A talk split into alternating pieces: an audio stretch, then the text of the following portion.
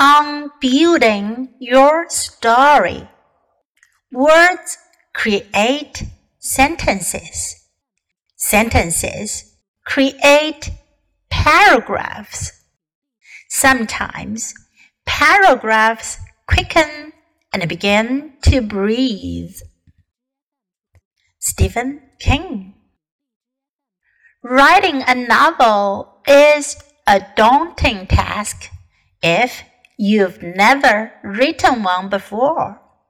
It's hard to write even a single paragraph, let alone write two or three hundred pages that will capture the attention of the reader and keep them reading until the last page. What's worse, after all this effort, you'll probably realize that your novel, when compared to a widely acclaimed best selling novel, is only good for kindling. What you fail to see is that the author of that best selling novel most likely has spent a decade or more mastering their craft. They started with words, which then became sentences, paragraphs, and eventually stories. Their first attempts, like those of everybody else, were unsuccessful.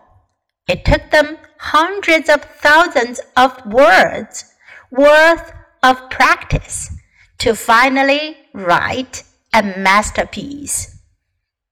Building self discipline is similar to writing a novel. You might consider a disciplined person who always wakes up at four in the morning, is physically active every day, eats a healthy diet, is super productive, and is capable of balancing it all with their social life and family obligations as a superhuman. But in reality, this person, like the best selling novelist, probably started with one simple change and kept building on top of it. Whenever you get discouraged or feel tired by how far you still have to go to accomplish your goals, remind yourself that everybody who has built self discipline had to go through the same process, starting with little changes, which then turned into habits, which then led to big lifestyle changes and identity shifts, and eventually into successes. On building your story, words create sentences, sentences create paragraphs. Sometimes paragraphs quicken and begin to breathe.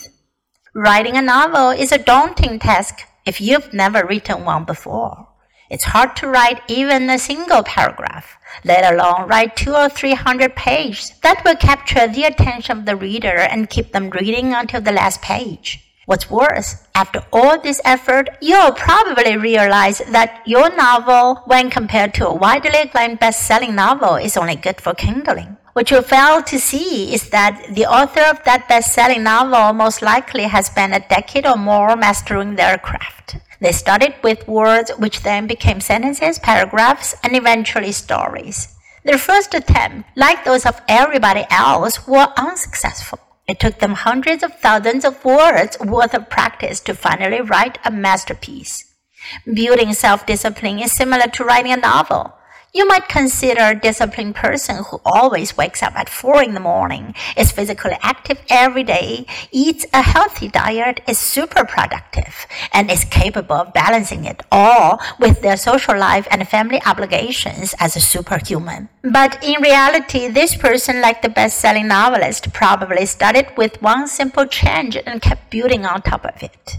Whenever you get discouraged or feel tired by how far you still have to go to accomplish your goals, remind yourself that everybody who has built self discipline had to go through the same process, starting with little changes, which then turned into habits, which then led to big lifestyle changes and identity shifts, and eventually into successes.